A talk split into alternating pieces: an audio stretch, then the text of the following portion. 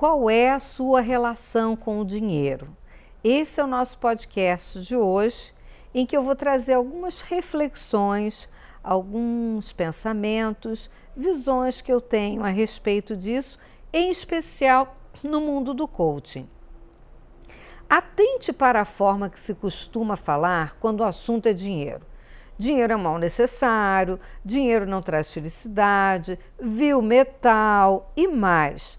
A forma que os coaches têm para cobrar seus serviços é bem complicada. Eu ouço coaches dizerem coisas do tipo: preciso de dinheiro, por isso eu tenho que cobrar.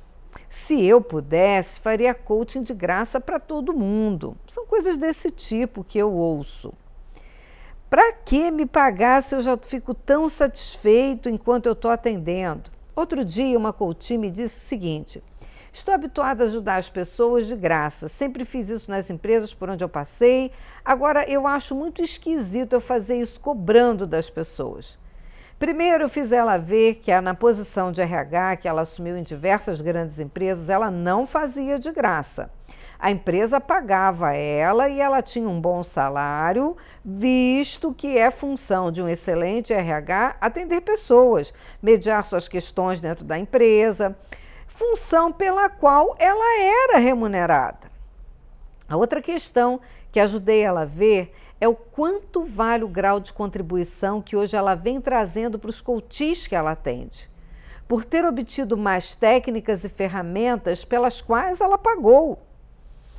Quanto vale a quantidade de conhecimento e prática acumulada que obteve ao longo de sua carreira e da sua vida, que hoje é capital intangível dentro dela própria e que ela disponibiliza em prol das pessoas que a buscam para fazer processos de coaching? Essa reflexão a fez rever seus pontos de vista e eu convido você agora a fazer-se esses mesmos questionamentos. Pergunte-se: eu venho investindo na minha formação? Tempo, energia, dinheiro, investindo em cursos, estudos, supervisão, livros, prática? Quanto eu já adquiri ao longo da minha vida de conhecimento formal e de conhecimento informal, por onde eu venho passando, pelos empregos, pelas escolas por onde eu passei, pelas experiências que me permiti viver? O quanto que isso vale na minha prática de coaching? E mais um questionamento. Quanto eu venho trazendo de real valor na vida das pessoas que eu atendo? Quanto vale eu ajudar a pessoa a retomar o rumo e a rédea de sua própria vida pessoal e profissional? Toda vez que você expressa coisas do tipo dinheiro não é o mais importante, o importante é ser feliz, dinheiro é necessário, por isso eu tenho que cobrar, etc. e tal, você está expressando o que você pensa e sente, e é dessa forma que você age no mundo. Em que o mundo é escasso. Esse é um mundo que o seu mundo, na sua visão, acaba sendo escasso. E só se pode ter uma coisa ou outra. Você está acreditando firmemente que ou se é feliz ou se tem dinheiro. Me permite mais uma pergunta? Dinheiro é necessário ou você quer ter dinheiro?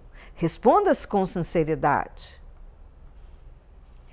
Você já pensou que, ao pensar e desejar dinheiro com toda sinceridade, sem pudores vãos, é capaz que ele venha com mais facilidade, de forma menos árdua, menos desgastante.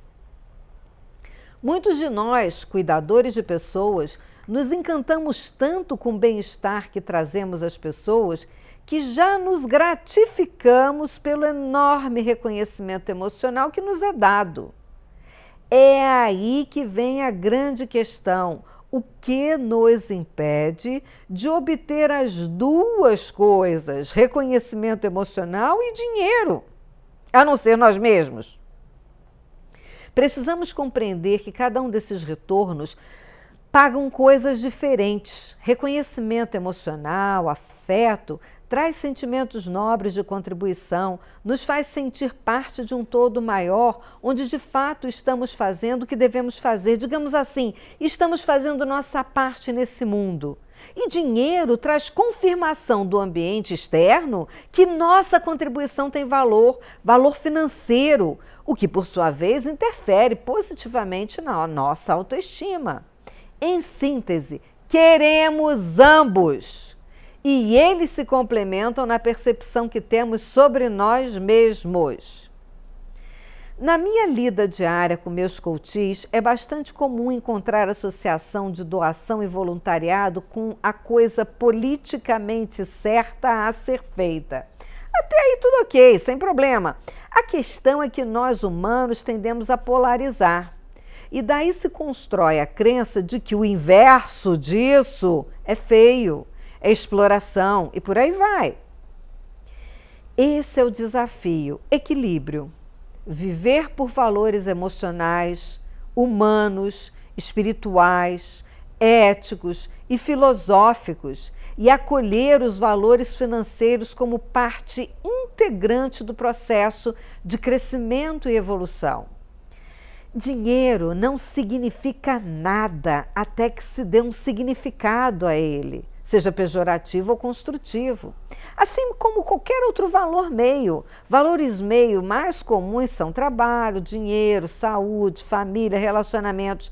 Isso tudo passa a ter o significado que nós damos.